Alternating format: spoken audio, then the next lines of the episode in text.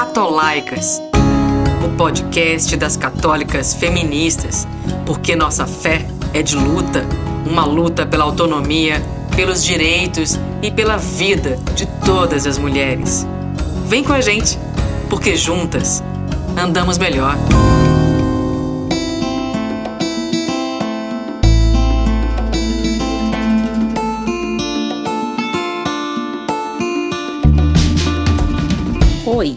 Sejam bem-vindos ao Catolaicas, o podcast da organização Católicas pelo Direito de Decidir.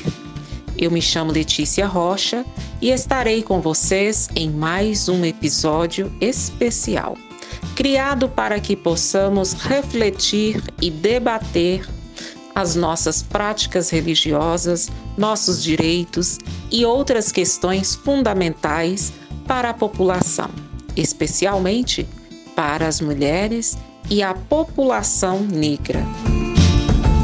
Em 2020, Católicas produziu uma série de webinários chamados Diálogos sobre Racismo nas Tradições Religiosas.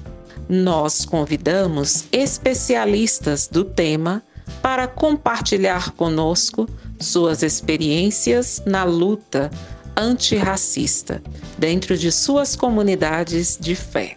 Nosso objetivo era conhecer e divulgar seus trabalhos, pois entendemos que as religiões e os religiosos precisam se conscientizar e se engajar para transformar a realidade do racismo no Brasil.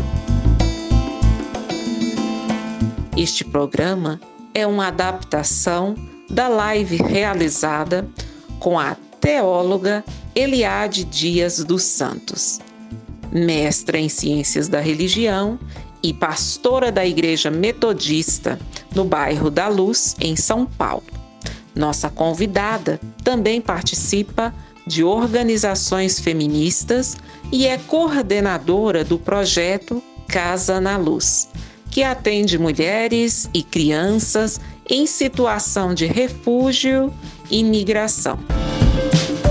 Eliade contou que dedicou a vida inteira à Igreja Metodista, que está presente na sua família desde os seus avós, e que em dado momento decidiu estudar teologia porque queria ajudar as pessoas. Eu estou hoje é, pastora na igreja em que os meus avós ajudaram a construir, a Igreja Metodista na Luz. Eu saí daqui em 1986 para fazer teologia na Faculdade de Teologia. É, eu cresci aqui nessa igreja, minha mãe casou aqui. Também na Igreja Metodista eu descobri com aos 18 anos, né, 17, 18 anos, que eu era negra né? Porque sabe que nas igrejas protestantes tem-se um problema muito grande de falar sobre racismo. E aí eu descobri algumas coisas, a gente ouvia algumas coisas, percebia algumas coisas, mas não conseguia dar nome às coisas que a gente vivenciava na igreja. E fui apresentada ao Leonardo Boff, Teologia do Cativeiro e da Libertação. Aí eu decidi que eu ia fazer teologia, porque eu queria contribuir para a mudança da sociedade, né? Então fui para a faculdade lá em São Bernardo, comecei um trabalho, fazer parte como voluntária com a Pastoral da Mulher Marginalizada da Igreja Católica e vim fazer um trabalho com as prostitutas aqui na Estação da Luz, que foi a virada da minha vida. E aí fui a partir daí depois trabalhando depois eu virei mãe da Ana Elizabeth e fui fazer mestrado e continuei, né? Assim, eu sou pastora da igreja desde 1990 e continuo militando dentro da igreja também, né? Segundo Eliade, a Igreja Metodista na Luz vem se constituindo como um espaço aberto e inclusivo que respeita a diversidade, tanto que, antes da pandemia, promovia encontros para acolher a todos e todas. Uma igreja na região central de São Paulo, ela não poderia ser uma igreja fechada. Então, é uma igreja que está aberta a todas as pessoas, inclusive moradores de rua, as pessoas, nosso, com o projeto que a gente está desenvolvendo aqui, com as mulheres e crianças migrantes refugiadas. Então, nós temos é, aqui no segundo domingo, quando estava né, antes da pandemia, presencialmente, tínhamos o culto da EIG, um culto feminista, né, das evangélicas pela igualdade de gênero. No terceiro domingo, nós tínhamos eu e o pastor Pedro que também é, é da igreja metodista, fazíamos um culto que chamava assim, ninguém solta a mão de ninguém, né, para a gente se manter vivos.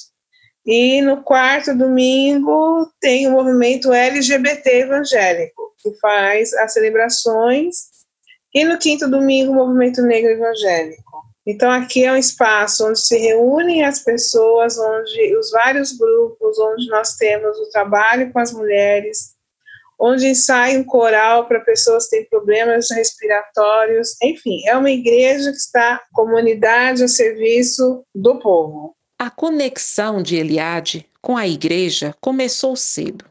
Em sua longa trajetória religiosa, vivenciou o racismo em diferentes momentos.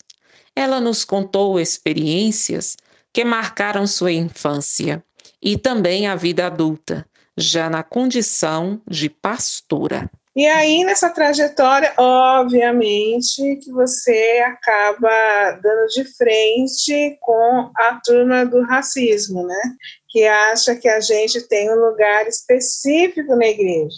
Então, eu gosto de contar que um, quando eu era pastora numa igreja na Zona Sul, eu estava numa reunião, da reunião da, com o bispo e outros, outros pastores, estava tendo um encontro de mulheres na igreja que eu era pastora.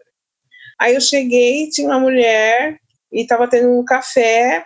Aí eu cheguei alguém deixou cair um, um pedaço de bolo com suco, alguma coisa assim. E ela me chamou, ela falou: por favor, pega uma vassoura para limpar ali. Aí a senhora que estava, que era presidente das mulheres, que era uma senhora negra, falou: não, pelo amor de Deus, ela é pastora. Ela, ai, desculpa. Eu falei, não, desculpa não. Você está incomodada? Eu vou falar com você onde está a vassoura e a pá. Porque se você está incomodada, você vai limpar. Isso é só um reflexo do, do, do, imaginário das pessoas quando tem uma mulher negra na igreja. Né? Então, eu só poderia estar na limpeza, ornando a igreja, ou sentada na igreja, quietinha, então, é, é, Brasil, né? Eu falo que a igreja é um reflexo da sociedade brasileira. Então, a gente sabe aonde a gente está. Então, a igreja não seria diferente, né? Eu tinha o cabelo antigamente, né? Essas coisas, eu tinha o cabelo mais liso, às vezes alisava, fazia as coisas tal. E às vezes eu colocava trança.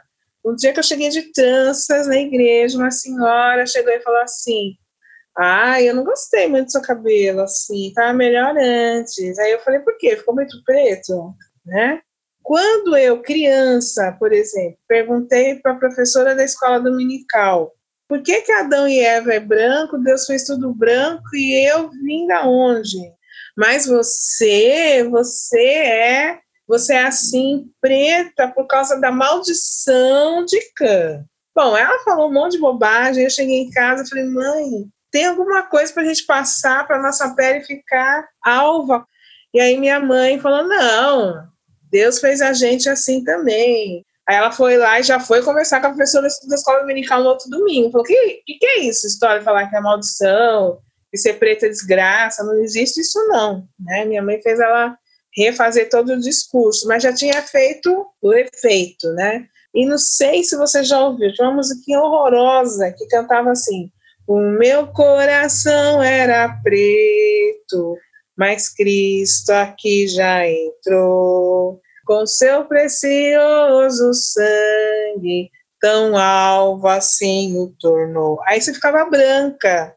Então, assim, é difícil numa igreja protestante, onde tudo é branco, você se identificar com a questão de você ser negra. Então, eu costumo falar hoje, ó, Deus era branco, cabelo, barba branca, cabelo branco. Jesus moreno de olho azul. A pomba da paz branca. Onde que você entra? Aí tinha o diabo, tinha né, as coisas ruins. Então, tudo isso é muito complicado de você trabalhar, é, se descobrir. Então, é um processo. Eu acho que negritude dentro de das igrejas é um processo. Para que as igrejas contribuam para a luta antirracista, Eliade sugere que as instituições promovam grupos de estudos e atividades específicas sobre o tema, pois entende que as igrejas são espaços de formação. Olha, eu recomendo sempre que toda igreja tenha um grupo de estudos ou de atividades voltado para a comunidade negra principalmente nas igrejas protestantes, evangélicas, onde nós somos a maioria ultimamente, né? Então tem que ter uma atividade, tem que ter algum tipo de estudo, tem que ter uma escola dominical. Na escola dominical pode trabalhar junto, mas tem que ter um mês, uma vez por mês, um estudo voltado para a questão afro, para a questão negra. Tem que ter para você poder é, ter, um, ter um caminhar, né? Você poder se identificar e saber que nós não somos todos iguais e poder entender também, porque eu acho que a igreja é um lugar de formação. A igreja ajuda jovens, pessoas a repensarem o mundo. E se você trabalha a questão do racismo, que não é falado em outros lugares, e você trabalha isso na igreja, isso vai ajudar muito. Então, na igreja onde eu sou pastora, tem um grupo que trabalha a questão do movimento negro. Eu pedi para eles fazerem um estudo de um mês sobre a questão do, do racismo, a questão né, da teologia negra. E toda vez que eu vou pregar ou vou falar alguma coisa, e aí tem a questão do poder que você tem, né? Então, eu acho que quando você tem um poder que você pode falar alguma coisa para os outros, você vai trabalhar a questão racial.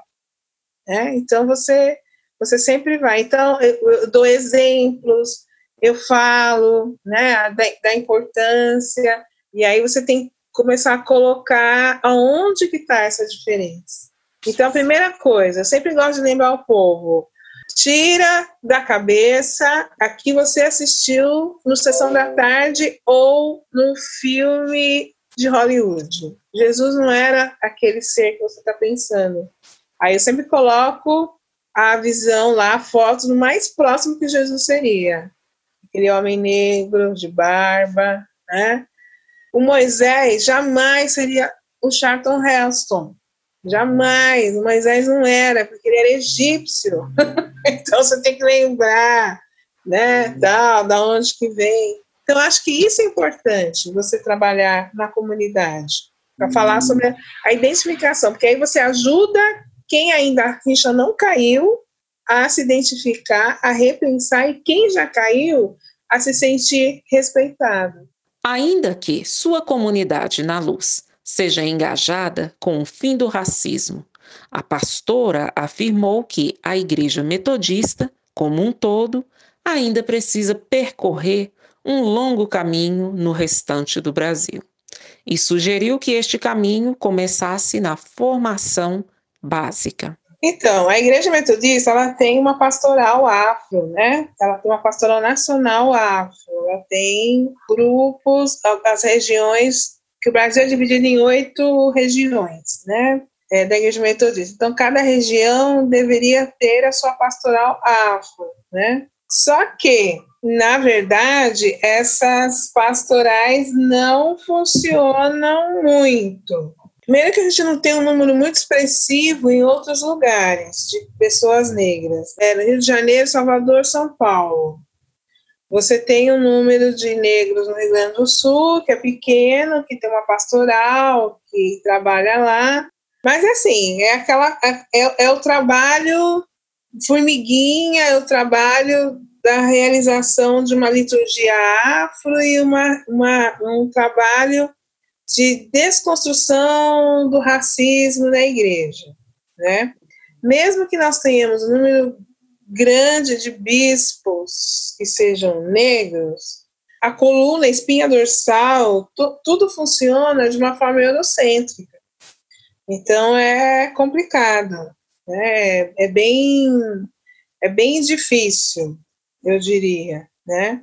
Então, é um processo. Então, tem pessoas que fazem isso, que falam, que faz o trabalho, que faz curso, mas, por exemplo, na faculdade de teologia não tem nem eletiva sobre teologia negra. Então, se você não trabalha no seminário, se você não trabalha na faculdade de teologia, como você vai trabalhar lá na frente? Deveria ter, pelo menos para começar, uma eletiva todo ano para que os alunos e as alunas do curso de teologia saibam que existe uma teologia negra. Eu só soube que tinha uma teologia negra porque um amigo branco meu, que trabalhava numa livraria, quando lançaram o livro do James Cone pela Paulina, me deu de hum. presente. Aí eu soube que existia uma teologia negra. Até aí, ninguém nunca falou nada. Eliade também falou sobre a expansão dos movimentos de mulheres negras evangélicas, dos quais faz parte, destacando os avanços na maneira como elas enxergam seu pertencimento às igrejas, um pertencimento que extrapola o lugar de cuidado ou de servidão, mas que é potencialmente um lugar de liderança. Olha, isso tem atingido muitas mulheres, graças a Deus. E é um espaço muito bom, porque, como eu disse, a questão da identificação, né? As mulheres têm essa sede quando elas estão na igreja, nas igrejas evangélicas, principalmente nas igrejas pentecostais, né? Então, assim, tá todo mundo lá, mas o poder é branco. Tá todo mundo lá, mas quem faz a limpeza sou eu. Tá todo mundo lá, mas sou eu que tenho que organizar a cozinha tá todo mundo lá, mas eu não posso fazer o louvor, né? Então, essas coisas que vão mexendo com as mulheres, né?